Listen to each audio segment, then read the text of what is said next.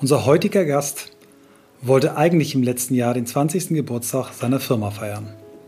Da die Feier aus naheliegenden Gründen ausfallen musste, konzipierte er kurzerhand eine 20-teilige Podcast-Serie, in der er unter dem Titel 20 Minuten, gern auch länger, mit seinen Wegbegleitern und Kunden über die Erlebnisse aus den ersten 20 Jahren der Agentur Nest One spricht. Nest One inszeniert Marken im Raum. Das, was früher im Wesentlichen Events waren, sind heute auch Themen wie Markenmuseen oder die Gestaltung eines ganzen Headquarters. Architektur ist daher eines der wichtigen Themen, die Nest One heute beschäftigen und immer häufiger ist auch das Thema New Work Bestandteil der Projekte. Für den Unternehmer und Vater einer Tochter spielt in seinem Privatleben der Sport eine herausragende Rolle. Die Bandbreite reicht vom Kampfsport, den er auf Schwarzgurtniveau betreibt, über das Mountainbiken, einen geplanten 100-Kilometer-Lauf, Klammer auf, Testlauf 60 Kilometer schon erfolgreich bestanden, bis hin zum Surfen.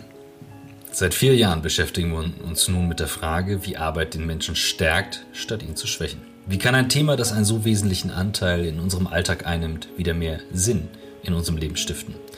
Was müssen wir tun, damit wir aus der Corona-Krise gestärkt hervorgehen und die wenigen positiven Effekte, wie der verbesserte Umgang mit Remote-Tools, nicht wieder verpufft?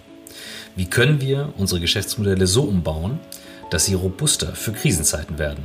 Wir suchen nach Methoden, Vorbildern, Erfahrungen, Tools und Ideen, die uns dem Kern von New Work näher bringen.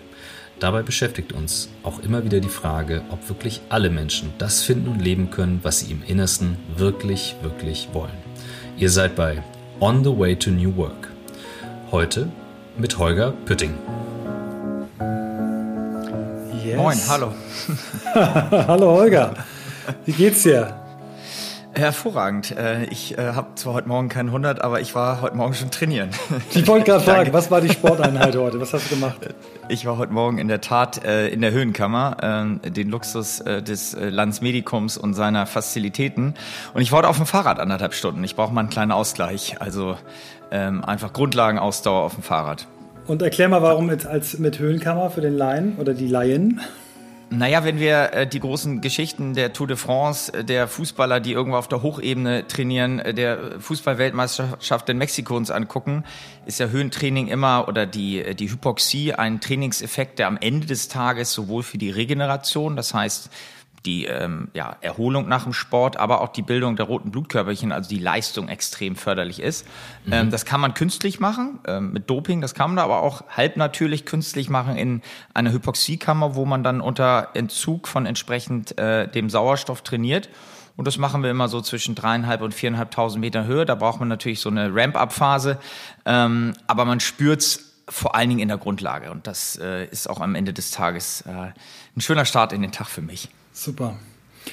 Ähm, wir ersparen dir dennoch nicht unsere Lieblings- und Standard- und Einstiegsfrage. No way. Wie bist, du, wie bist du der Mensch geworden, der du heute bist? Und welche Rolle spielen dabei 100 Kilometer Laufen?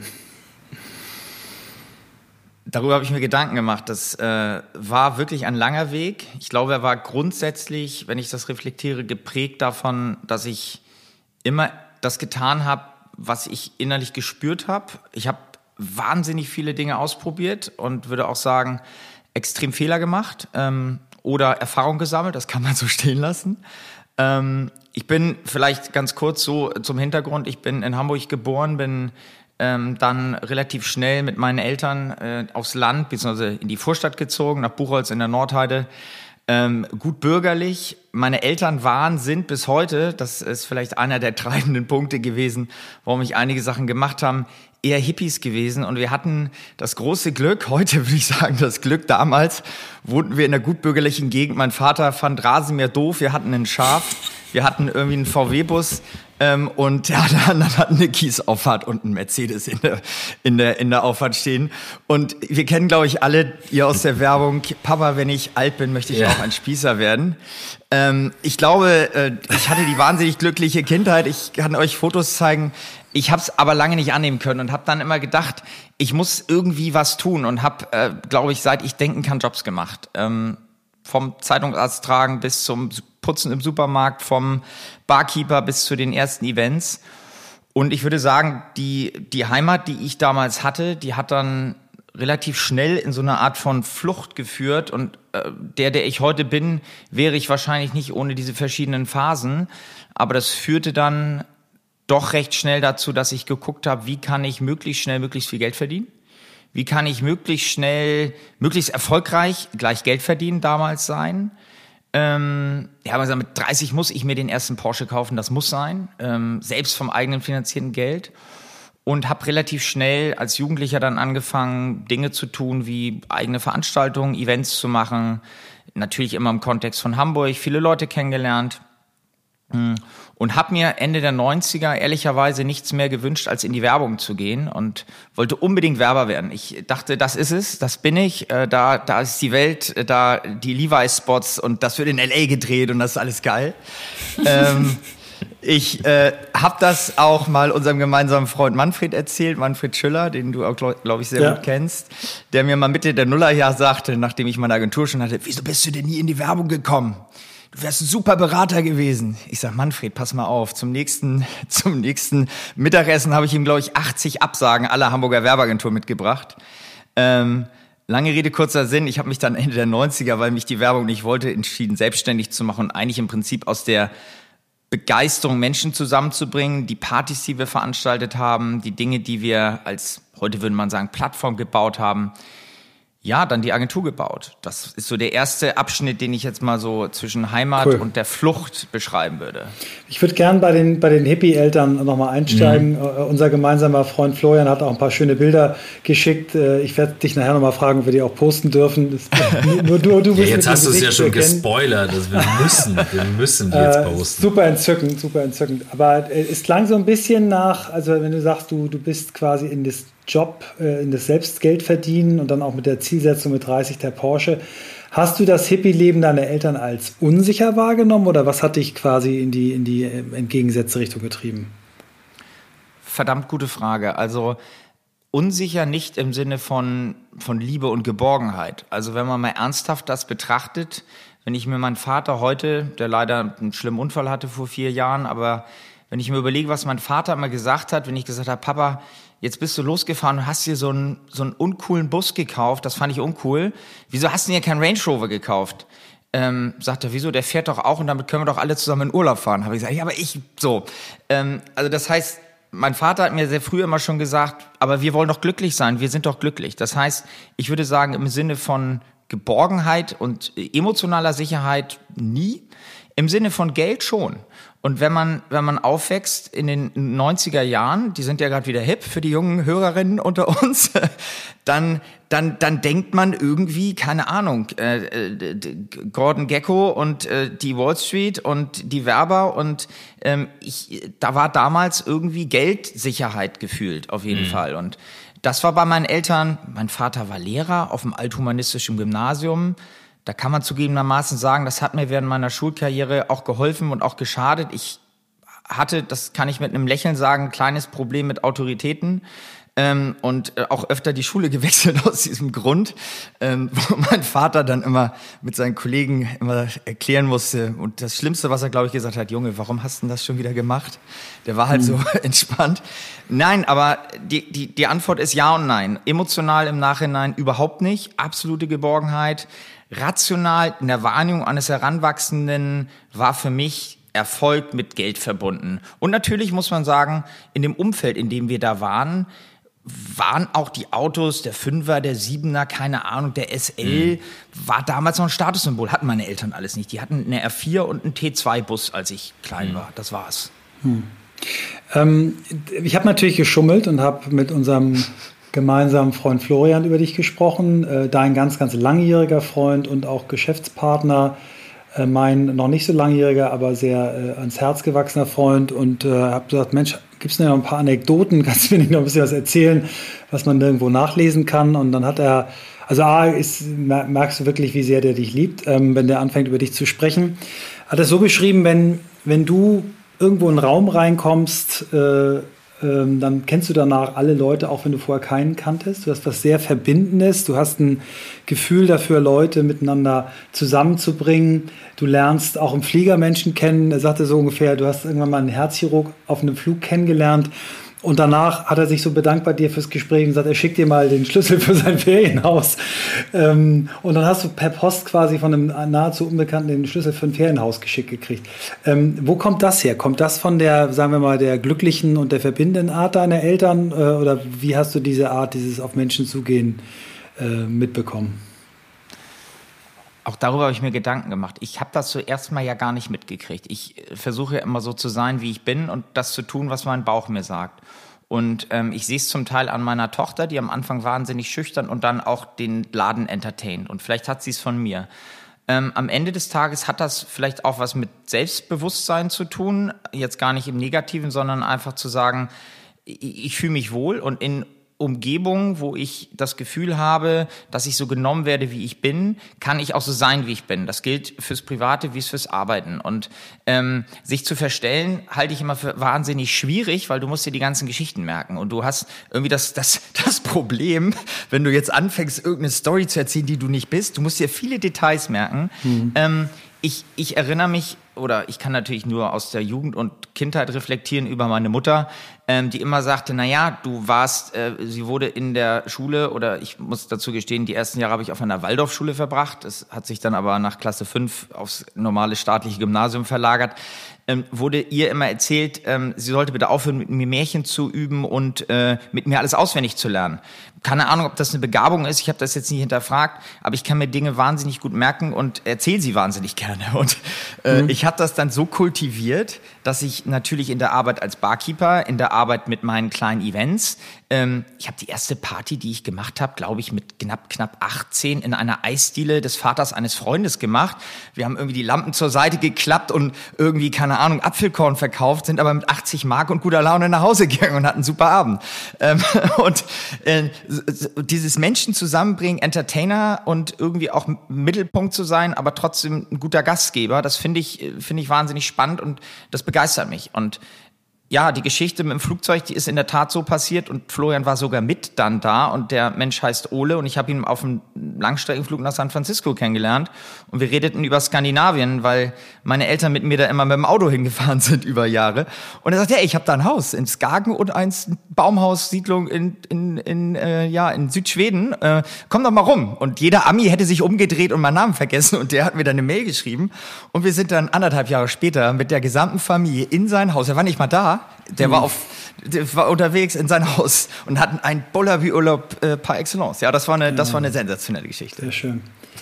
ähm, kommen wir mal auf dein, da du ja nun die große berufliche Station deines Lebens deine eigene Company ist, kommen wir mal auf, auf das Geschäftsfeld, in dem ihr seid, wie sich das in den letzten 20 Jahren eigentlich entwickelt. Versuch mal, uns da einen kleinen Abriss zu geben. Ähm, nicht zu detailliert, aber auch nicht zu knapp. Äh, so ein bisschen, was waren so die Projekte, die ihr am Anfang gemacht habt? Wie entwickelt sich das gerade? Wann kam Architektur dazu? Und vielleicht auch, weil ich so gerne drei Fragen auf einmal stelle, ähm, was hat Corona mit euch gemacht?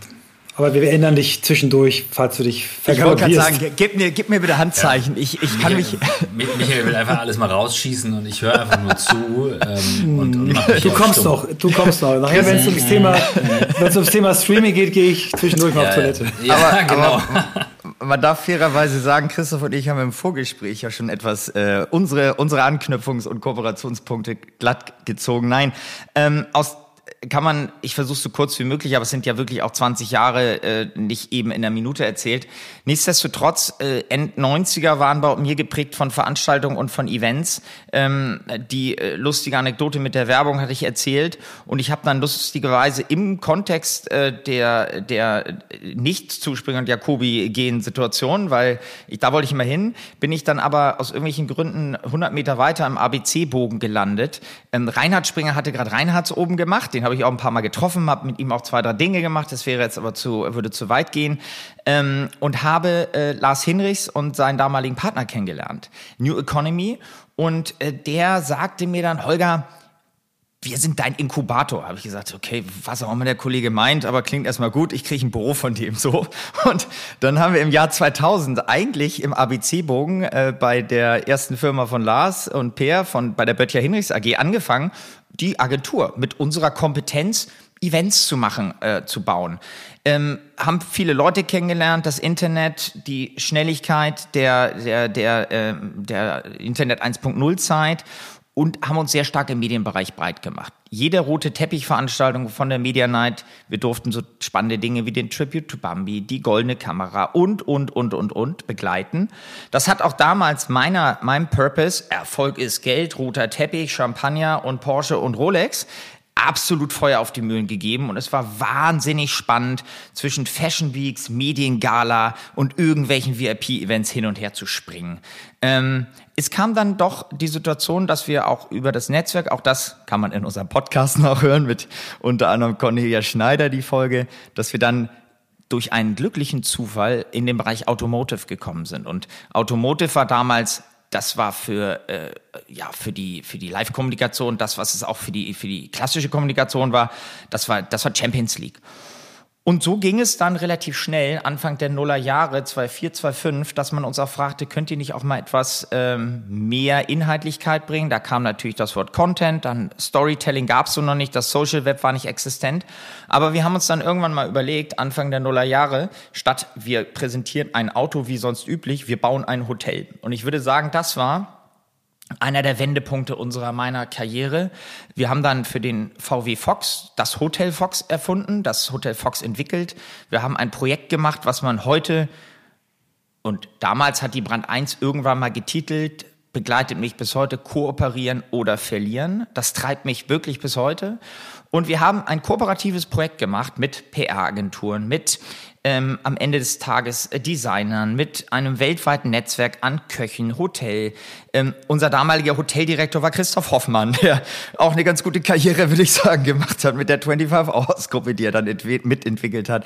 Also wir haben auf unser Netzwerk gesetzt und haben ein kooperatives, kollaboratives Projekt gebaut. Mit allen Dingen, die man heute aus den Erkenntnissen, die man damals noch nicht hatte, als ein New Work Projekt zeichnen würde. Wie haben wir gearbeitet? Wo haben wir gearbeitet? Hybrides Arbeiten? Was für Tools? Also damals ging es eigentlich los, dass man in Netzwerken wahnsinnig offen gearbeitet hat.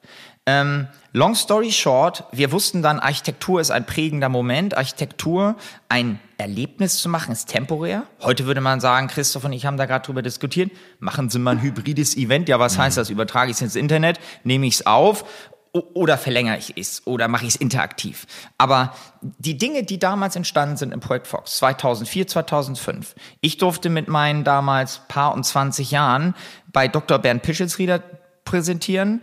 Ähm, das war auch so äh, wirklich der, ich hatte glaube ich noch ein Iro gefühlt ähm, und der Typ saß da mit Zigarre in seinem in seinem äh, äh in seinem Designersessel und blickte aufs Werk. Aber alle Versatzstücke, die heute unter der modernen Art der Kommunikation, der Kollaboration und auch der, ja, des Teamworks arbeiten, haben wir dort irgendwie intuitiv mitentwickelt. Mhm. Und die Jahre haben dann gezeigt, ähm, dass wir damit richtig sind. Und wir haben dann vor gut zehn Jahren die Firma umbenannt. Es ist dieselbe GmbH, haben uns mehr auf, haben dann Brand Experience Architecture und Nest One drüber geschrieben. Vorher hießen wir Event Labs, weil wir gesagt haben, Labor für Event Design und Event Innovation. Event ist immer noch ein Teil, und ehrlicherweise bin ich sowohl meinem Partner Lars, der damals schon 2004, 2005 als Architekt, weil wir hatten keine Architekten. Wir haben gesagt, wir, wir bauen ein Hotel, wir entwickeln das mit globalen Künstlern. Und dann sagt der Kunde, ja, machen Sie mal. Und wir so, okay, wir haben gar keinen Architekten, wo kriegen wir so einen Typen her? Ähm, und so sind wir, Lars und ich zusammengekommen. Ähm, auch das würde, auch das kann man im Podcast gut hören, das würde den Podcast füllen. Will nur sagen, man hat sich stetig weiterentwickelt. Und ähm, ich, ich habe mir natürlich auch Gedanken gemacht, wann sind die Dinge immer noch im Hinterkopf? Geld ist Erfolg, Auto ist Erfolg, Uhr ist Erfolg. Ich sage das jetzt mal ganz platt. Ähm, und es ergab sich aber auch in dieser Zeit, wo wir Projekt Fox gemacht haben, dass ein damaliger Teil, also zeitweiliger Partner hatte einen Freund, der heißt Sascha Lobo, den kennt man, glaube ich, ganz gut. Sehr gut. Und Sascha hat bei uns anderthalb, zwei Jahre lang Projekte gemacht. Und Sascha hat ein Buch geschrieben, das äh, ich damals nicht verstanden habe. Ich habe ich hab gedacht, ähm, was will der mir sagen? Und das Buch hieß Wir nennen es Arbeit. Manche nennen es Arbeit. Und also, ne? ja, genau. Hm. ich muss dazu sagen, ähm, ich habe gedacht, wieso? Was meint der damit? Und äh, hat er mit Holm Friebe zusammengeschrieben, wenn ich mich richtig entsinne, und hat sich wirklich, vielleicht könnte das ein Beginn von New York gewesen sein, weil er gesagt hat, hey, dieses, dieses Freelancertum, das St. Oberholz entstand in Berlin, die sind ja heute auch immer noch die digitale Bohem, aber auch großer Berater für New Work-Projekte. Die machen Interior, die machen Konzepte, die entwickeln Möbel. Und ich glaube, wann ist dieser Begriff gekommen, das weiß ich gar nicht. Aber dieses Leben, um zu arbeiten oder arbeiten, um zu leben, oder ist äh, eine alte Schulfreundin von mir, Lena Wittneben, die kennt ihr wahrscheinlich auch, die mhm. äh, macht auch einen Podcast, schrieb neulich, Arbeitszeit ist Lebenszeit. Und es ist ja so. Und ich hatte ehrlicherweise eine ganze Zeit lang das Gefühl, ja, ich arbeite, um Geld zu verdienen, das will ich auch Erfolg, aber ich habe auch wahnsinnig Spaß dran gehabt. Ich habe wahnsinnig viel mhm. intuitiv gemacht und ähm, ich habe aber irgendwann dann angefangen zu überlegen, und das hat auch mit einer Scheidung zu tun, die dann kam im Jahr 2010, 2011, die Trennung meiner Frau. Das Wunderbarste ist die gemeinsame Tochter, die wir haben. Inzwischen, wir sind beste Freunde, meine Ex-Frau und ich. Und das ist auch toll so. Wir kennen uns seit 30 Jahren. Sie weiß mich, ich weiß sie zu nehmen. Aber die Frage ist, wofür tust du das alles? Also du kannst dich von einem Geschäftspartner trennen, das ist wahnsinnig teuer oder unangenehm oder blöd oder beides äh, von einer Frau. Ähm, aber du hast halt dieses eine Leben. Und ich bin mir wahnsinnig sicher, dass ganz viele Dinge passiert sind, die ich intuitiv gespürt habe, aber gar nicht wusste, wie ich damit umgehen sollte. Und wie gesagt, dieses Buch von Sascha und dieses Erklären und dieses Freelancertum und dieses Freisein in dem, was man tut, ähm, und oh, dann heißt es Purpose oder Sinn, nennt es wie du willst. Ähm, du hast ein Leben. Und deswegen habe ich immer gesagt, ich wehre mich vehement gegen Work-Life-Balance, weil ich habe One Life. Und das ist meine persönliche Meinung, das kann jemand anders sehen. Aber ich glaube, dass mein eines Leben, egal ob ich etwas tue und damit Geld verdiene, Zeit gegen Geld der Hausshow, ob ich Sport mache, ob ich Zeit mit meiner Tochter, dass ich das bewusst und dass ich das für mich in einem Einklang befinden muss. Und diese Erkenntnis, hat viele durchgemachte Nächte, 80 Stunden Wochen und auch sicherlich viel Schmerzen gekostet. Aber, und das würde ich sagen, Punkt eins war meine Heimat, Punkt zwei war die Flucht daraus und Punkt drei ist der Weg, auf dem befinde ich mich immer noch. Cool. Was sagt dein Vater heute, dass äh, die späte Erkenntnis gekommen ist oder äh, vor, vor seinem Unfall, wenn ihr mal darüber gesprochen habt, weil du, du stellst diesen Kontrast so, so geil dar und ich habe so dieses Bild von euch als Familie unterwegs im Van und äh, es klingt, so wie du es jetzt erzählst, klingt es, wie er es da als Intention gefühlt hatte, ähm, oder deine Eltern. Ähm, ich weiß nicht, habt ihr da mal drüber reflektiert und gesprochen im Nachhinein? Ich, ich würde gerne noch mal einen Satz zu dem Van sagen. Irgendwann war der T2-Bus kaputt, dann hatten wir einen T3-Bus und ähm, ich weiß gar nicht wieso, aber wir sind ohne, ohne Spaß mit einem Renault Rapid, das ist ein wirklich so ein Auto, so ein Maler- und Lackiererwagen, mit Anhänger, mit einem Neufundländer, drei Kindern und meinen Eltern gefahren. Und das zum Surfen nach Südfrankreich. Ähm, also ich weiß nicht, wie das heute geht. Wenn du ein Wochenende, weiß ich nicht, ans Meer fährst, hast du mir Gepäck. Ähm, mein Vater hat immer gesagt, das sagt er bis heute, ähm, das Wichtigste ist doch, dass du glücklich bist. Und ähm, ich glaube, er versteht schon, was ich tue, so. Also, ich meine, er ist Mathematik- und Sportlehrer gewesen und sicherlich auch einer der Gründe, warum ich, seit ich eigentlich denken kann, auf dem Sportplatz war oder in der Turnhalle. Der war Ruderer und Turner und hat in der Freizeit, wir sind in den Ferien, als ich jung und jugendlich war, nach Berchtesgaden in die Outward Bound Schule gefahren, weil er sagte, sechs Wochen Sommerferien, da kann ich mir ja Schüler einpacken und wir machen Sport. Und wir haben mit, dem, mit den Eltern im Jugendherbergszimmer gepennt und haben irgendwie, sind klettern gewesen, Rafting und, äh, und Wandern. Ähm, und das die ganzen Sommerferien lang. Ähm, und ich will nur sagen, ich glaube, die Definition von Glück und Familie, wir sind immer noch eine wahnsinnig intakte Familie ähm, und auch durch die, den Unfall oder die Krankheit meines Vaters, er hat den Schlaganfall schlicht und ergreifend aus dem Nichts vor vier Jahren, merkt man noch, wie wichtig das ist, dieser Zusammenhalt und Dankbarkeit und ich weiß, dass ich da, also es ist immer noch nach Hause kommen. Ich habe nie das Gefühl mhm. gehabt, auch wenn ich eine ganz, ganz, das muss ich wirklich ganz reflektiv sagen, sorry Mama, auch eine ganz lange Zeit hatte, so zehn Jahre, wo ich irgendwie das Gefühl hatte, ich muss da jetzt raus, ich muss da raus und irgendwie den Abstand gesucht habe. Das war so zwischen meinem 20. und 30. Lebensjahr. Völlig normal. Ja, ja. Du, äh, auch bei deinen Kids vielleicht, ne? Ich weiß es ja, nicht. Ähm, da hatte ich, da hat man im Nachhinein so Gewissenheit, meine Eltern haben doch alles für mich gemacht. Wieso hast du das getan? Aber vielleicht habe ich es auch getan, um jetzt dafür dankbar zu sein und zu wissen, ja. was ich hatte. Also bei unserem Sohn war das schon mit 12, 13 der Fall. Mhm. Ist dafür aber, er ist jetzt äh, heute, wir nehmen heute zwei Folgen auf, deswegen gratuliere ich ihm jetzt zum zweiten Mal äh, zum 25. Geburtstag. Der ist lange durch damit und, und äh, da, das ist aber völlig normal, dass du so ein paar Jahre hast, wo das ist und das ist, glaube ich, auch gesund. Ne? Also ähm, es gibt Leute, die machen das noch später, es gibt Leute, die, die schaffen es nie. Vielleicht gibt es auch einige, die es gar nicht brauchen, aber ich halte schon ein bisschen was davon. Es gibt ja, geht ja so weit, dass sogar die Natur äh, einige an Vorkehrungen getroffen hat. Ne? Also ich habe, äh, als ich mich angefangen habe, mich mit dem Thema Schlafen zu beschäftigen, äh, gelesen, dass die Natur eingerichtet hat, dass junge Menschen eigentlich zwei Stunden im Schnitt später ins Bett gehen wollen als Erwachsene, aber durch Hormone bedingt, damit die Zeit zur Abgrenzung haben. Und dass das größte Verbrechen, was wir unseren Kindern je angetan haben, ist, äh, sie um 8 Uhr morgens die Schule zu schicken. Das ist wirklich nachweisbar anhand von Studien, auch Schulen, die umgestellt haben von 8 auf 9 Jahren, wo dann die Anzahl der, von 8 auf 9 Uhr, wo die Anzahl der Depressionen äh, Suizidversuche, Suizid und so was runtergegangen ist. Also wo du wirklich denkst, das kann ja nicht wahr sein. Aber das hat alles schon seinen biologischen Ursprung. Also du bist nicht unnormal. Ich muss dazu jetzt was sagen, Michael und Christoph.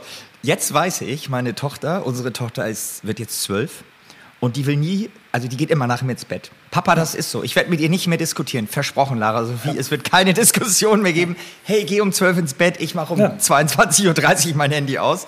Ja, ähm, eine schöne Erklärung, ja. ja. Why We Sleep, Matthew Walker. Ich, ich lese es gerade, bei mir dauert es immer länger, bis ich anfange zu lesen. Äh, hat auch mit meinem, mit meinem Hobby mit den Kindern zu tun, aber ich schaffe es nicht. Ich, ich komm, ja, aber ich komme jetzt wieder rein, Michael. Ich genieße das äh, Lesen und dieses ja. Buch, ich kann es nur für jeden dazu empfehlen, weil man, man schläft auch dabei gut ein. Also, und das, das äh, schreibt er auch in der Einleitung, wo er sagt, es ist total okay, schlaft ein hier beim Lesen, ich will euch nicht wach halten. Und das äh, ist, ich kann es auch wirklich nur empfehlen. Aber ist das bei euch so, wenn ich eine Frage, also an dich, Christoph, ist es lesen oder hören? Ich bin ja immer so ambivalent zwischen das eine Buch höre ich, das andere lese ich.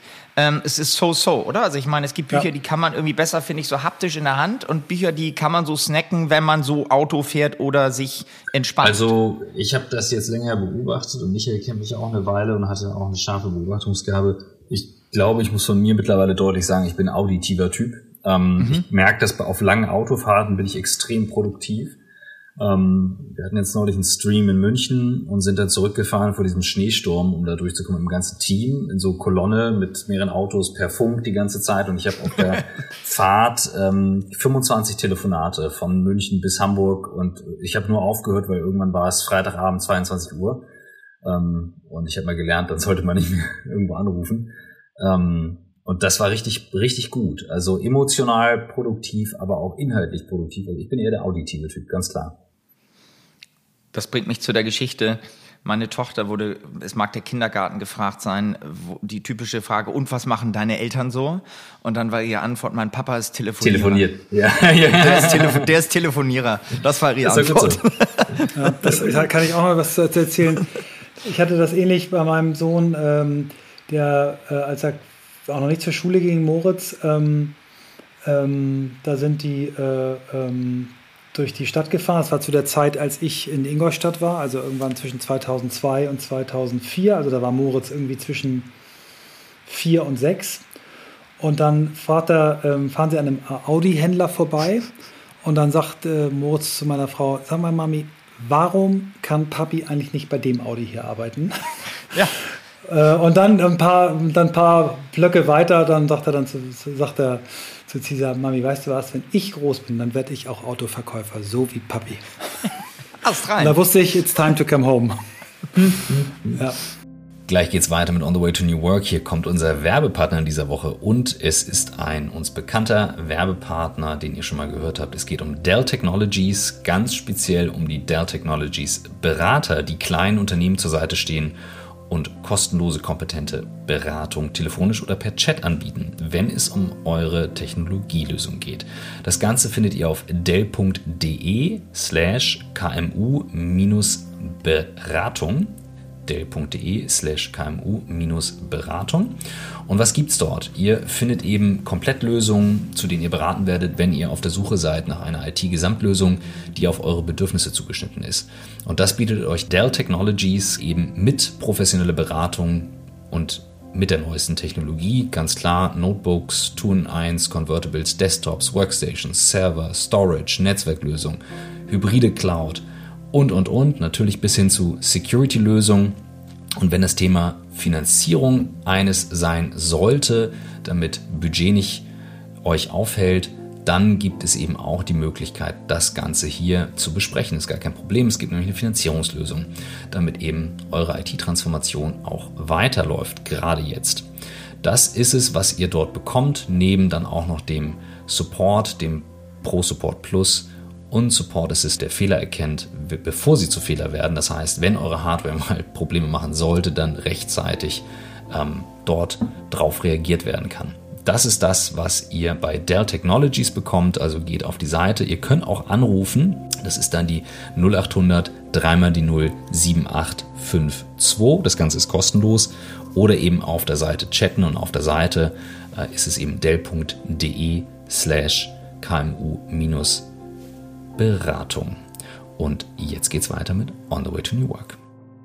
Kommen wir mal zurück zu deinem, zu deinem Lebenswerk. Du hast, also ich finde, das ist sehr sportlich und sehr, sehr schön und gut hergeleitet. Und ich finde das Fox-Projekt auch wirklich toll, um auch die Entwicklung der Agentur zu beschreiben. Lass mal äh, fast forward auf aktuelles Projekt. Also ihr, ich weiß nicht, ob ihr darüber sprechen dürft. Wenn nicht, dann streichen wir die Folge. Aber ihr seid ja ähm, die äh, Company, die auch die NWX von unserem Podcast-Partner äh, New Work SE-Sing ähm, gemacht habt. Ihr, ihr helft denen in verschiedenen Themen. Also das Thema New Work scheint ja auch in deinem Beruf eine Rolle zu spielen, äh, in deinem Beratungsberuf. Vielleicht kannst du mal erzählen, wie das dazu gekommen ist.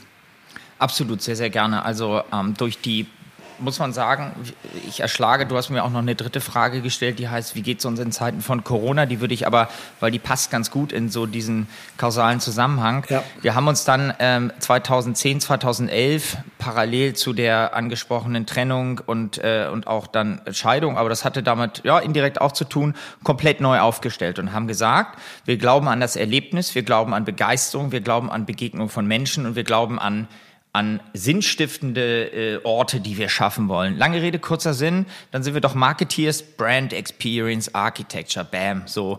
Also das heißt, aus der Markengeschichte eine, ein Erlebnis, eine, eine Customer eine, eine ähm, äh, Experience Journey bauen und das in einem Raum stattfinden lassen. Ja, so mal die Theorie. Wir hatten natürlich Hotel, wir hatten für unseren Kunden aus Hannover, für die TUI schon das Reiseruhr der Zukunft entwickelt. Wir haben angefangen, uns intensiv mit Flagship Stores in den, in den 2010er, 2012er Jahren hat jede große Marke, sei es äh, die TUI, sei es ähm, das Basecamp für E Plus, sei es die äh, Microsoft-Repräsentanz, Volkswagen hatte angefangen, sein Drive zu bauen und wir haben angefangen, diese Projekte zum Teil mitzuentwickeln und äh, daraus auch natürlich erstmal Markenräume zu bauen.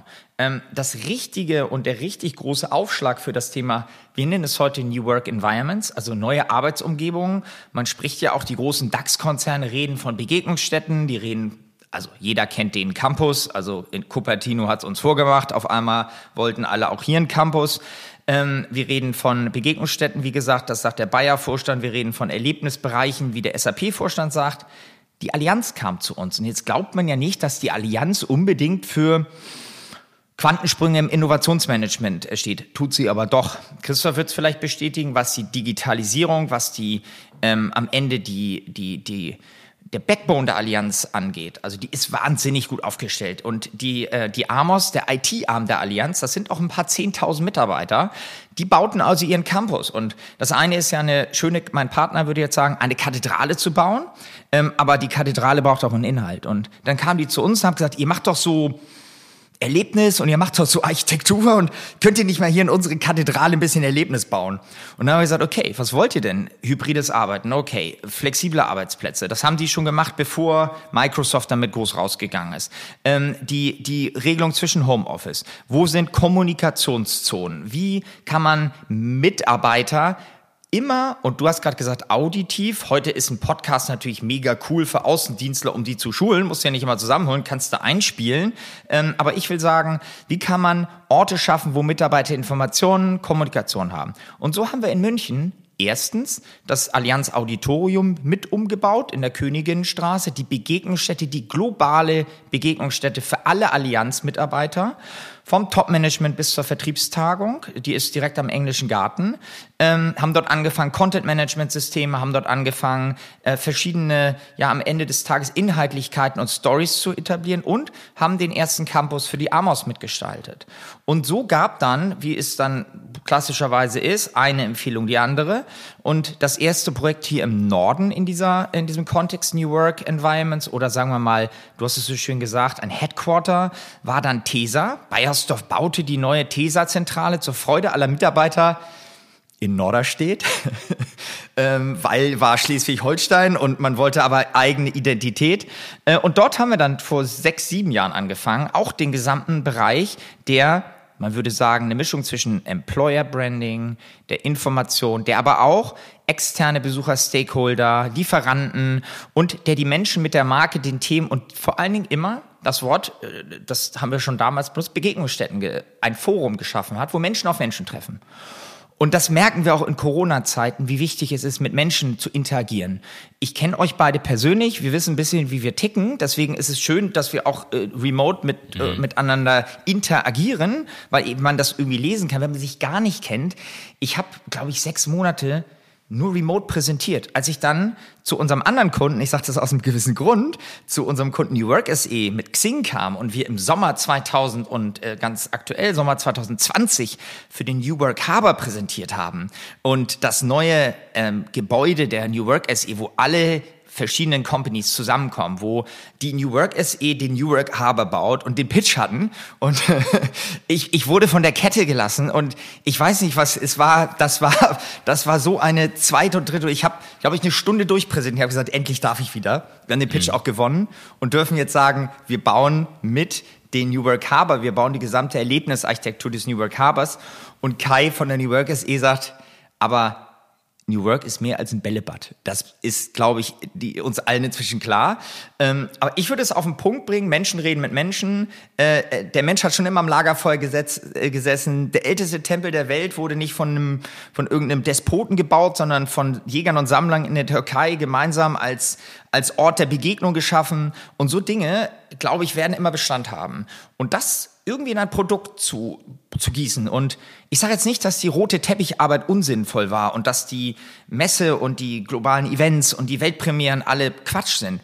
Aber wenn wir wieder von Bedeutung sprechen, ein bisschen esoterisch, finde ich aber, meine ich ernst, in diesen ganzen Marketing, in diese bunten Bildchen, die wir produzieren, ein bisschen Sinn reinzupacken und zu sagen, hey, am Ende kann ich ein Ergebnis messen und ich sehe, dass die Menschen glücklicher sind, wie sie da gerade arbeiten, wo sie arbeiten, mit wem sie arbeiten.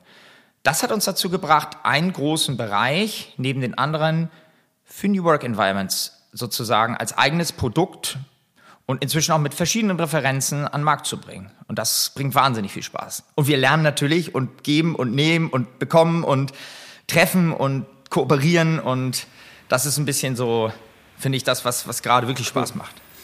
Super. Die, wie, wie würdest du denn aus jetzt so deiner Erfahrung New Work und wie man es einordnet, ähm, den, den Kern beschreiben, der dem Ganzen dann diesen Touch gibt? Ähm, und wie hältst du das gegenüber dem Kunden aufrecht, der mit Vorstellungen kommt? Das ist, das ist, das ist, das ist der Prozess. Und das, ja, ja, am Ende kann eine Vorstellung ein Budget sein, am Ende kann eine Vorstellung auch ein ganz konkretes Bild sein. Ähm, am Ende geht es nur über eine, eine, eine, ein Prozess des Irrens, des Probierens und wie in der Wissenschaft auch ein bisschen der, der Nährung. Ähm, na klar, kann man sagen, pass auf, äh, unser Begegnungsstätte funktioniert so, wir brauchen 30 Prozent, ich sage jetzt mal Lounge, 50 Prozent Kommunikation, 20 Prozent Ruhe und 10 Prozent technologiegetriebene Orte. Ich bin jetzt mal einfach. Ne? Also ne, wir fangen, aber das, das, das beantwortet deine Frage vielleicht im Anfang. Wir fangen eigentlich grundsätzlich wenn wir in eine Strategie gehen für einen neuen Ort, es kann ja sein, dass man sagt, pass auf, ich habe hier ein Büro in der Gustav-Meyer-Straße, 30.000 Quadratmeter Bruttogeschossfläche, mach mal hübsch. Eine Pinselsanierung trifft ein bisschen Branding an der Wand, trifft ein bisschen äh, Kaffeeküche aufhübschen. Ich übertreibe das bewusst etwas despektierlich. Ähm, aber auch darüber kann man sprechen. Unser Kunde Bayersdorf, da haben wir auch Themen, hat ja zum Beispiel bestehende Bürogebäude und hat ja auch eine Sinnhaftigkeit die letzten Jahre da drin gesehen, die so zu betreiben. Also Punkt eins ist, habe ich eine Bestandsimmobilie, ein Bestandsprojekt und muss dort reingehen und optimieren oder mache ich alles neu? So oder so fangen wir eigentlich an aus der Strategie mit einem Zoning. Das heißt, wir fangen eigentlich an zu sagen, was sind denn die Treiber? Gucken uns erstmal an, was sind die, sind die Menschen, die da sind, weil ich kann ohne zu wissen, wer da arbeitet, nicht wissen, was ich baue. Die Unterschiede sind dann doch teilweise elementar, ob ich aus dem produzierenden Industriegewerbe oder Technologie oder ob ich in Richtung, nennen wir mal, FMCG oder gar Medien gehe. Also so, erstmal sagen, wo komme ich her? Und über einen Zoning, über die Funktions- und am Ende des Tages dann über die den, den Nutzen, den ich erreichen will, gibt es dann das erste Konzept. Und das mhm. ist ein Prozess, der kann teilweise Wochen dauern, weil du nicht nur natürlich die Treiber im, auf der Seite des Kunden hast, du hast auch die heute üblichen, auch richtigen Dinge wie Betriebsrat, Arbeitsschutz und alles, was dazugehört. Und am Ende hast du auch die Mitarbeiter. Und wenn du die dann noch mit einbeziehst, dann würde ich sagen, kann so ein Prozess gerne mal zwei, drei Monate dauern, bis du überhaupt dabei bist, ein Grobkonzept zu haben. Ähm, und es gibt eine, eine systematische wissenschaftliche Vorgehensweise, die wir haben, einen Prozess. Ähm, das ist der, den ich meinte, den ich dir gerne mal schicke, wo mhm. wir sagen, das sind sozusagen die Chain of Pinnacles, das sind die Dinge, die erfüllt sein müssen, das sind die Milestones. Wie wir da hinkommen, ist immer eine Frage des Kunden, der Offenheit mhm. und am Ende des Tages auch, wo wir einsteigen. Ähm, und das sehen wir relativ ergebnisoffen. Ähm, aber äh, das, ist, das ist harte Arbeit und das ist viel Zuhören. Und am Ende des Tages äh, ist es dann auch custom-made, aber auch so passend, dass ich würde sagen, ähm, dass es dann individuell auch aufgebaut wird. Für mich ist ja das, das Büro, das sage ich immer wieder, ja nur eins der mhm. Kommunikationstools, die wir zur Verfügung mhm. haben. Und das, das äh, bete ich so stoisch runter und, und halte auch weiterhin daran fest, dass ich einfach sage, das sieht man jetzt in Corona-Zeiten, was für ein Kommunikationstool das ist. Ein sehr emotionales. Ne? Wir kommen da rein, wir connecten, wir bonden wie die Höhle. Ähm, was sind für dich denn die besten Beispiele auf der Welt mit wirklich richtig guten, mit richtig guten Inspirationen für eben das Büro, wie es in, in der New Work-Welt sein muss, auch post-Corona, wo du sagst, richtig geil. So, so muss es eigentlich sein.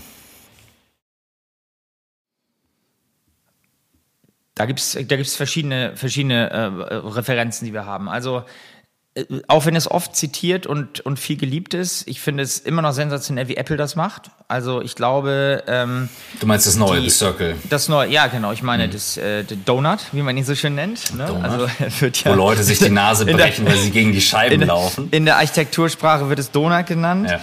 Das kann man aber auch immer von mehreren, äh, mehreren ähm, Perspektiven betrachten. Ich selber war nicht da, ich habe aber Leute getroffen, die dort waren. Ähm, wenn man ein man würde es als Closed Shop Habitat äh, beschreiben.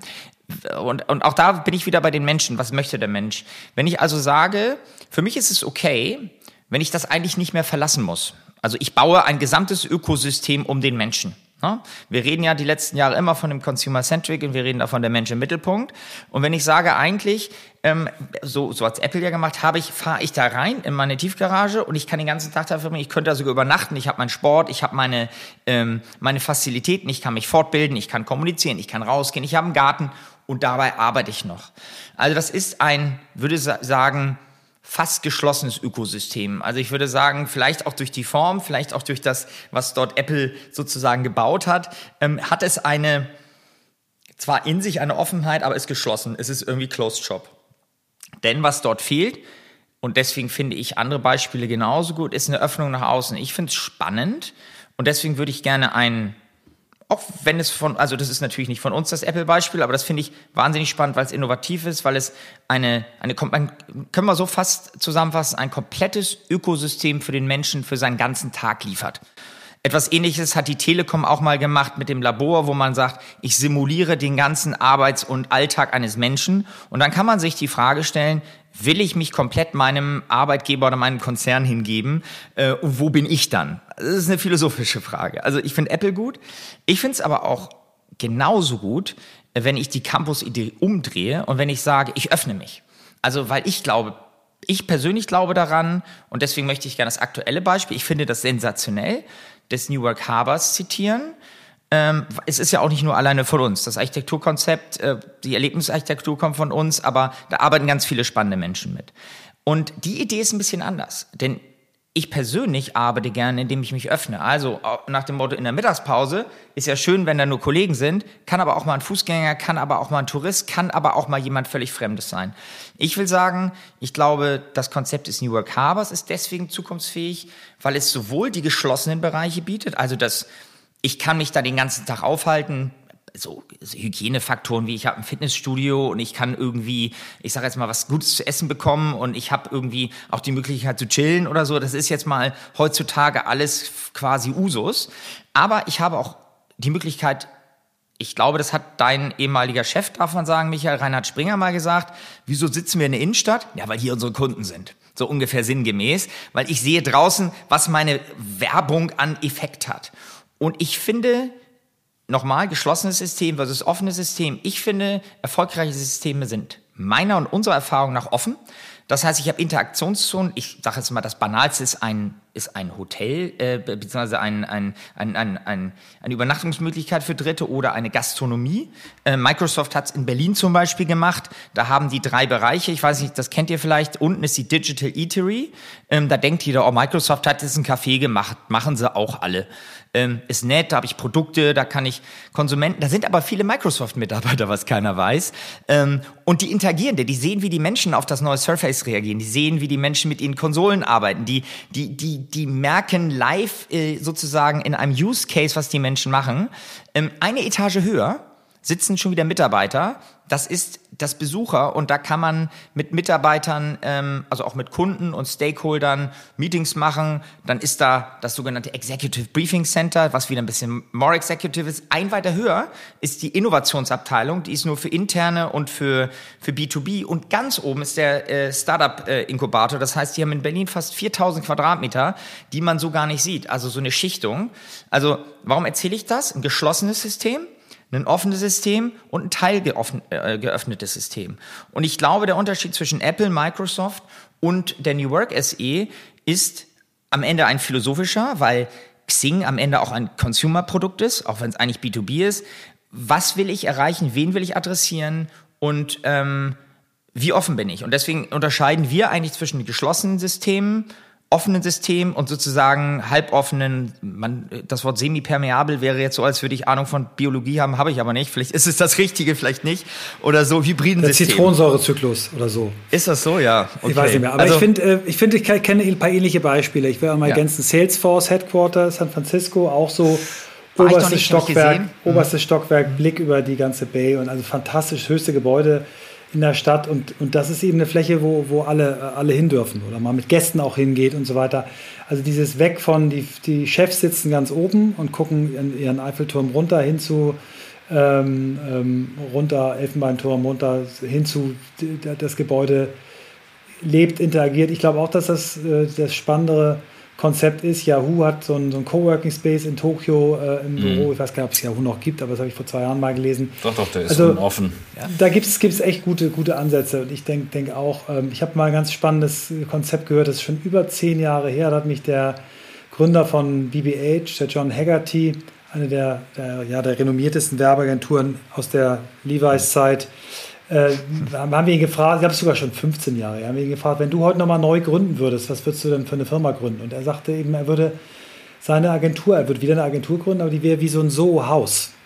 Ne? Mhm. Also, so, also so ein Club und da würden dann eben Freelancer an ihrem Zeug arbeiten, aber man hätte eben, weil man denen umsonst die Plätze gibt, Zugriff auf die Talente, also resoniert sehr bei, bei, mir, was du erzählt hast. Ja. Ich würde, ich würde da nochmal tiefer einsteigen, weil ich das mhm, Thema, gerne. das ist jetzt für mich das, das ist wieder so ein Christoph, ne? Christoph sagt, Christoph sagt, er will tiefer einsteigen und ja, gibt mir das Gott. Gefühl, Ach, ich mache nur so oberflächliche ja, Kackfragen. Ja, nee, nee, nee, nee. Michael, wir sind. Weißt du, Michael, Moment, Moment, Moment. Es dreht sich nicht nur um dich hier an der Stelle. Ja, ich verstehe, dass du dich angegriffen fühlst. Oder auch unser Gast, ist, noch schlimmer. Das ist, das ist, das ist, äh, das ist deine, deine Wahrnehmung. Ich hab's, ich sag, ich stelle es jetzt klar. Ich meine das nicht so. Wenn ich den Satz sage, ich will okay. differenzierter einsteigen oder tiefer, dann beziehe ich das auf mich. Ich okay. möchte, ich möchte da jetzt gerade tiefer einsteigen. Alles klar. Äh, denn du willst also auf unsere Flughöhe hochkommen. ich möchte bitte da jetzt tiefer einsteigen, um es zu verstehen denn dieses Thema treibt mich um, weil wir mhm. äh, überlegen uns ja auch, wie sieht das äh, Büro mhm. der Zukunft aus. Und Apple hat etwas umgesetzt, was Steve Jobs immer schon gepredigt hat. Das ist dieses zufällig in Leute bumpen. Das haben die mit der, mit der Cafeteria umgesetzt, wo es nur eine gibt auf dem ganzen Campus, mit der größten der Glastür, mhm. mit, der, mit der größten Glastür der Welt, die auf und zugehen kann um drin und draußen zu sitzen, je nach Wetter. Ist gigantisch, ist richtig geil zu sehen. Gibt es ein YouTube-Video nur über diese Glastür und äh, designten Pizzaboxen. Damit die Leute halt, und das ist, da ist auch nichts irgendwie hip, sondern das sind alles Holztische, also sieht aus wie so ein Apple Store, ähm, sich da zufällig treffen. Und ich frage mich bei dieser ganzen Corona-Diskussion ähm, und Co., ob es Konzepte geben kann, wie zum Beispiel Ähm, wir schauen, wo leben unsere Leute, weil es ist ja alles total verteilt. Also mir ist es aufgefallen, weil ich die letzten zwei Wochen meine Crew abgefahren bin. Ich bin durch ganz Deutschland gefahren. Die sitzen halt überall verteilt. Und ich frage mich, ob wir so Hubs bauen können. In Städten, in Innenstädten, in, in Kleinstädten, wo du sagen kannst, die haben alle eine Mini-Identität. Ja, bei uns sehe ich das, wenn wir dürfen im Büro so vier bis sechs Leute sein, Corona, nach unseren Corona-Auflagen. Und es wird genutzt. So, das Studio hier. In Berlin wiederum haben wir einen anderen Hub. Und wird oder gibt es eine Chance, dass wir Büroflächen auch nochmal besser wirklich verstehen als ähm, möglicherweise auch verteilte Fläche? Weil ich habe irgendwie ist für mich so dieses und alle kommen morgens in die Zentrale, egal wie geil es unten designt ist, ne? aber es ist echt so alte Welt und dann kommst du um neun durch die Tür und dann versteckst du dich hinter deinem schwarzen Brett. Und jetzt haben wir doch die Chance, das mal aufzulösen. Ich gehe nie, nicht einmal mit einem Rechner ins Studio. Wenn ich ins Studio gehe, laufe ich immer ohne alles darüber, um, weil ich weiß, es sind ein paar Leute da und quatsch mit denen. Und dann gehe ich wieder raus. Die Rechnerarbeit mache ich hier. Christoph, das ist eine sensationelle Frage und wir haben uns nicht abgestimmt. Äh, und du weißt es, glaube ich, auch noch nicht. Aber ich habe darauf eine Antwort. Ähm, das ist gut, weil, weil ich, möchte, ich möchte solche Büros bauen. Ja, wir, wir beschäftigen uns mit diesem Thema aus verschiedenen Perspektiven. Ich würde gerne noch einmal vorher beantworten, und das sage ich ganz voller Dankbarkeit, auch wenn ich weiß, dass der Podcast nicht morgen, sondern in vier, fünf Wochen ausgestrahlt wird. Wir hatten trotz Corona eines der erfolgreichsten Jahre unserer Firmengeschichte. Ähm, weil wir dankenswerterweise durch die Ausrichtung eben diese Themen und diese Fragen, diese Aufgabenstellungen zu beantworten oder mit zu beantworten. Wir sind ja nicht allwissend, wir lernen ja laufend dazu. Ähm, das Glück hatten für ganz, ganz viele Kunden eben uns über die Arbeit der Zukunft, die Zukunft der Arbeit Gedanken zu machen äh, und Orte mitzuentwickeln. Das, was du ansprichst, hat ja verschiedene Temperamente. Punkt eins.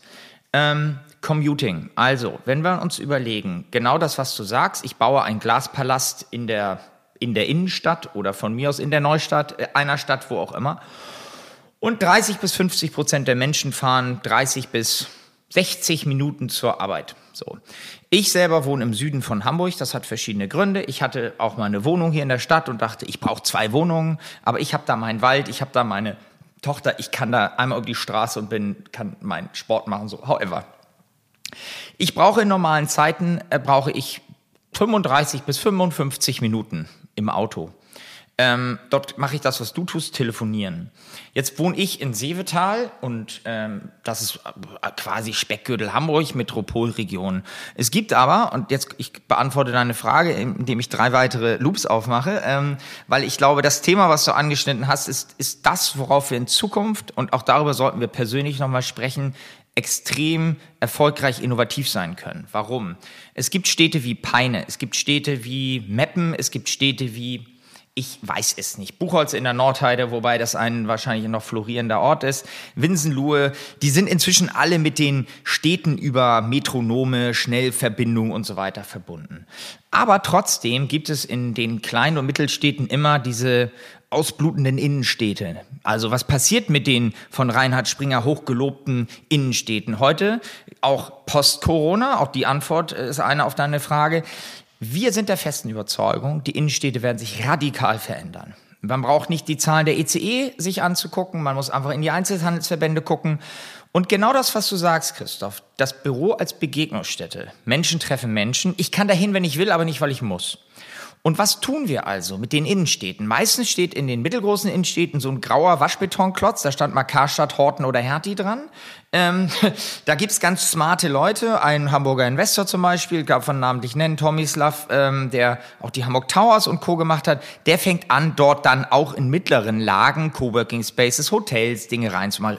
Sozusagen eine Wiederbelebung wir haben ein Projekt, danke für die Steilvorlage, äh, das nennt sich Spaces for Future. Warum heißt das Spaces for Future? Weil wir mit Spaces for Future eine Initiative gegründet haben, mit uns als Nest One, mit unserem kleinen Architekturbüro, mit einer Projektentwicklung, inzwischen mit sieben Partnern, wir werden immer mehr, wo wir Städte, Gemeinden, in erster Linie, es gibt auch eine schöne Website dazu, in erster Linie beraten, wie sie ihre ausgebluteten Innenstädte, die irgendwann zwischen Kette, dann runter zum, nicht despektierlich gemeint, Friseur und zum 1-Euro-Laden leer waren und Immobilien haben, städtische Immobilien. Nagelstudio. Nicht vergessen. Nagelstudie, wie wir dort, und Christoph, du hast das Wort Community Hubs bauen. Was heißt das? Das heißt, im Prinzip Coworking Spaces, aber auf dem Land. Warum? Damit Firmen sich dort Orte mieten, um den Mitarbeitern zu sagen, du lieber Christoph, wohnst in Winsen oder in Undeloh oder in, ich weiß es nicht, im Norden irgendwo, von mir aus in Neumünster, musst also nicht immer nach Hamburg reinfahren. Spart Zeit, spart Energie, spart Geld, ist sicherer, Corona-safe, Home-Arbeitsplatz. Aber du hast trotzdem ein Community-Hub, wo du Menschen triffst. A, vielleicht sogar Kollegen, die da in der Gegend wohnen. Es gibt da so Cluster. B, und das finde ich viel spannender, andere Menschen. Weil das meinte ich auch mit New Workspaces oder die Arbeits, die, die Begegnungsorte der Zukunft sollten nicht monothematisch sein. Wenn ich den ganzen Tag mit Werbe-Johnnies rumhänge, dann werde ich selber zum Oberwerbe-Johnny. Und wenn ich den ganzen Tag mit Anwälten rumhänge, dann werde ich äh, auch, äh, also wo ist, wo, wo wie, so. Also drei Dinge mit einer Klappe schlagen. Erstens, die letzte Meile, das Commuten, den Verkehr und die Nachhaltigkeit. Zweitens, das Thema Homeoffice und das Thema damit auch Nähe an der Familie. Und drittens, das Thema Kommunikation und wieder Menschen treffen Menschen. Und genau das, was du beschreibst, sehen wir als wahnsinnigen Trend und wahnsinnig wichtig für die Zukunft. Wir in Hamburg wohnen in einem in einem Donut positiv, in einem Elfenbeinturm, weil es uns hier allen sehr, sehr gut geht. Geht man mal ein bisschen runter ins Ruhrgebiet, geht man Richtung Osten, geht man in andere Länder muss man gucken, wie die Kleinstädte ausbluten, was passiert in den Städten. Und deswegen glaube ich, dieses Thema der Community Hubs, also Coworking Space anders gedacht, mit Begegnungsstätten und das auch miteinander vernetzt. Das haben wir mit Spaces for Future gerade in einer Initiative zusammengeführt. Und mhm. deswegen ist das, was du sagst, wirklich so banal gesagt Arsch auf Eimer, dass wie mhm. ich das genauso sehe und wo ich glaube, dass eine wahnsinnige Zukunft und wahnsinniges Potenzial liegt. Ja, ich finde das super. Ich habe das neulich auch mal in so einem Zusammenhang mhm. gefragt, wenn ich jetzt oder bin gefragt worden, wenn ich jetzt so ein Headquarter wie Bayersdorf neu machen dürfte, was ja mhm. gerade neu gemacht wird. Aber nehmen wir mal an, äh, just to name one company. Und ich hätte jetzt die Chance, das neu zu machen. Ich würde es halb so groß, maximal halb so groß äh, konzipieren. Ich würde es super toll mit äh, Vitra oder ähnlich hoher Qualität äh, ausstatten. Äh, wirklich so, dass die Leute gerne kommen. Und ich würde gucken, wo leben eigentlich die Bayersdorf-Mitarbeiter äh, in Hamburg verteilt und würde dann nach Größenclustern, die ich habe, eben genauso was machen. Vielleicht da mal in einem Coworking Space, hier vielleicht sogar noch mal eine ganz eigene Fläche, weil da wohnen 50 Leute und dass du eben diese, diese Mischung hast aus, ähm, aus ich bin äh, mit, mit äh, einer ganz großen Gruppe zusammen, ich bin mal äh, inspiriert durch andere in einem Coworking Space und ich bin vielleicht habe eine ganz tolle Wohnung, wo ich äh, irgendwie so Design Thinking Themen machen kann mit, mit Kolleginnen und Kollegen. Also ich finde es toll, dass ihr daran arbeitet, finde eine große Idee und äh, auch schön zu hören, dass ähm, äh, Thomas Schlaf so auch in die Richtung denkt, dass man wirklich auch guckt, was machen wir aus den Städten. Ne? Also weil in Städten, äh, ja. Das, ist ja. furchtbar und, und, und da, damit können wir vielleicht wirklich zu einer Revitalisierung kommen. Ähm, ja. ja. Und, und, Wo steht geschrieben, dass man das überall ich, Geschäfte äh, braucht? Kann doch ja, ja, sein. Nee, finde ich, äh, find ich richtig gut und äh, ich glaube, da ist äh, definitiv noch ganz, ganz viel Musik drin, auch kreativ zu sein. Michael, auch das, was du gerade sagtest mit dem Soho-Haus-Beispiel, fand ich extrem gut, habe ich gar nicht so, noch gar nicht so nachgedacht. Ne? Also halt ein, eine Firma auf dem Konzept zu gründen. Ähm, ja, ich glaube, es erfordert sehr viel Kraft, jetzt von diesen gelernten Modellen wegzukommen und wirklich es ist ja auch viel Ego in, in Bauprojekten drin, ne? So, ja geil, ich baue mir ein Gebäude, ne? Da kommt da oben noch das Logo drauf. Geil. Ist ja auch geil. so, da sind wir wieder bei deinem, bei deiner, bei deinem Wecker, bei deinem Auto, bei deinem Boot.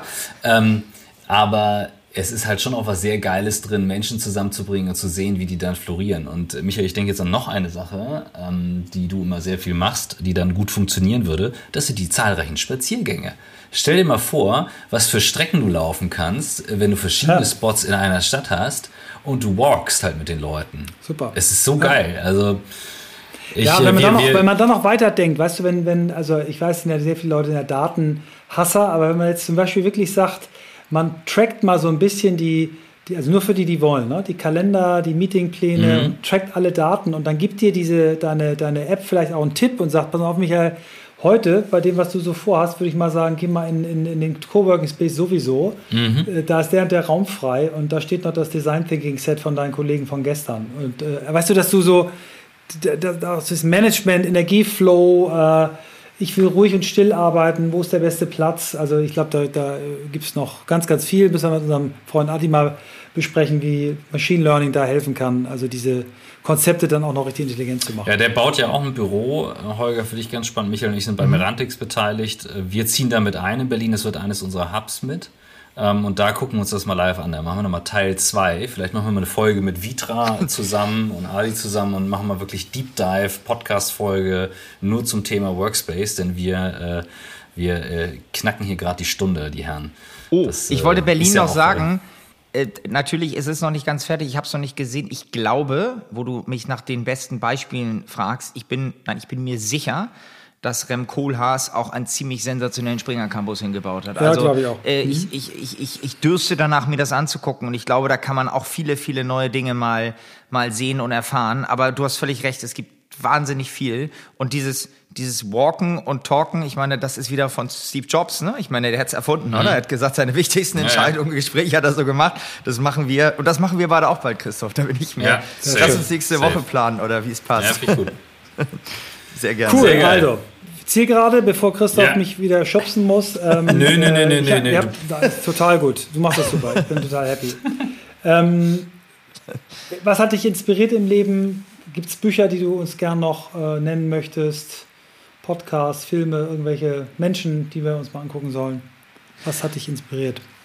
Also, mich hat, mich hat immer inspiriert, äh, am Ende des Tages jemand, der das gemacht hat, wo authentisch zu stehen und am Ende des Tages eine Geschichte erzählen konnte.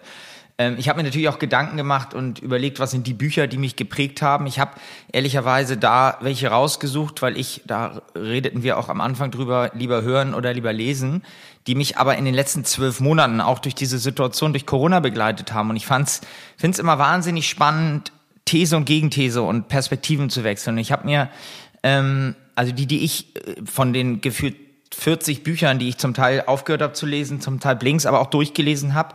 Ich fand sehr, sehr spannend Utopien für Realisten von, von Bregmann, weil ich finde, ich, ich werde zum Teil auch zum neuen Sozialisten, muss ich sagen. Ich finde, einige Dinge gehen so nicht. Ähm, ich finde äh, wahnsinnig spannend äh, in dem Kontext unsere Welt neu denken von Maya Göpel, die ja auch mhm. hier in Hamburg jetzt äh, mit dem The New Institute eigentlich bei dir einmal um die Ecke mit Erk Rickmers ja, anfängt, wieder toll. die Welt neu Steht zu denken. Auch bei uns auf ein, der Liste, ja.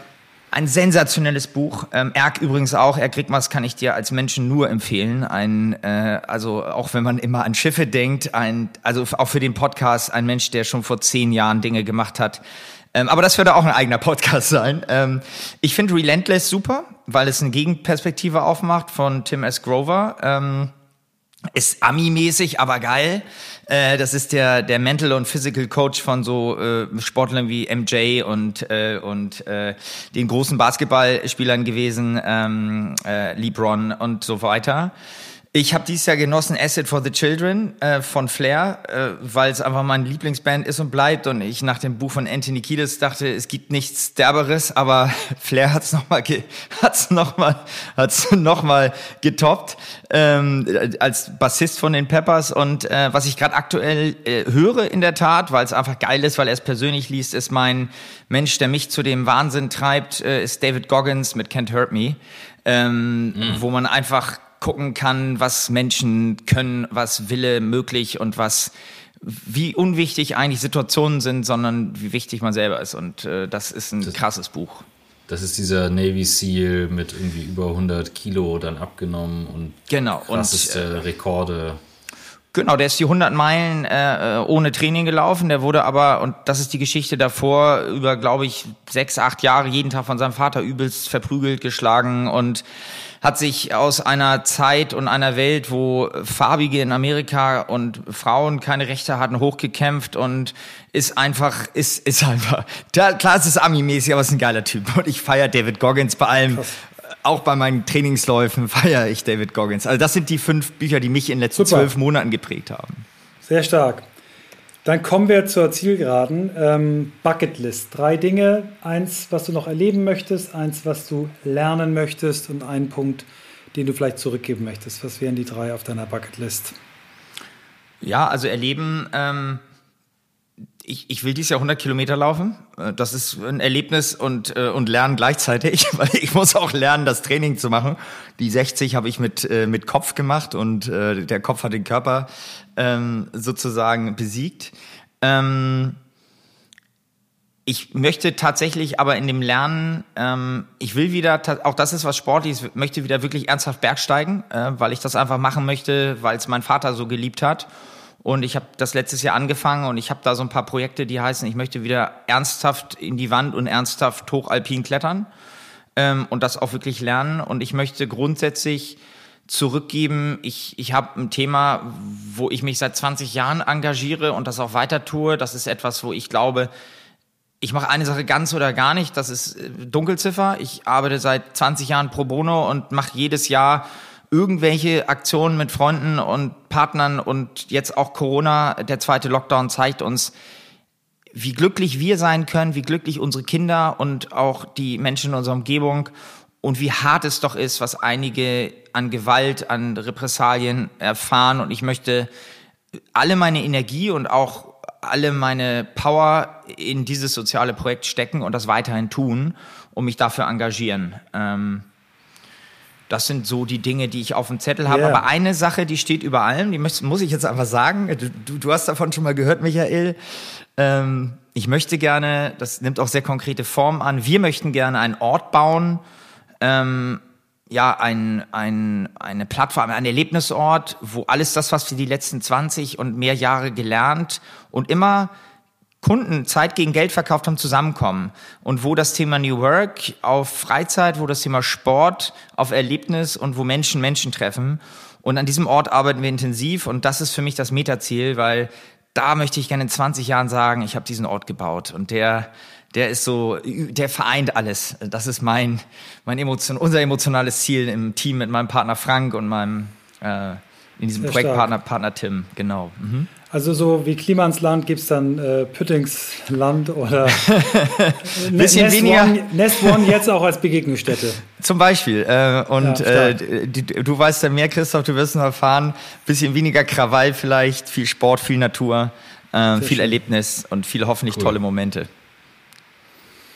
Holger, vielen Dank für diesen Ritt durch dein äh, spannendes und aufregendes Leben. Vielen Dank für die offenen Einblicke und äh, wir sehen uns ganz, ganz bald. Wir sind ja in unmittelbarer Nachbarschaft und haben ja noch ein Mittagessen, Verabredungen, die wir bald mal machen, wenn vielleicht der, der, der langsame Ausstieg aus dem Lockdown dann losgeht.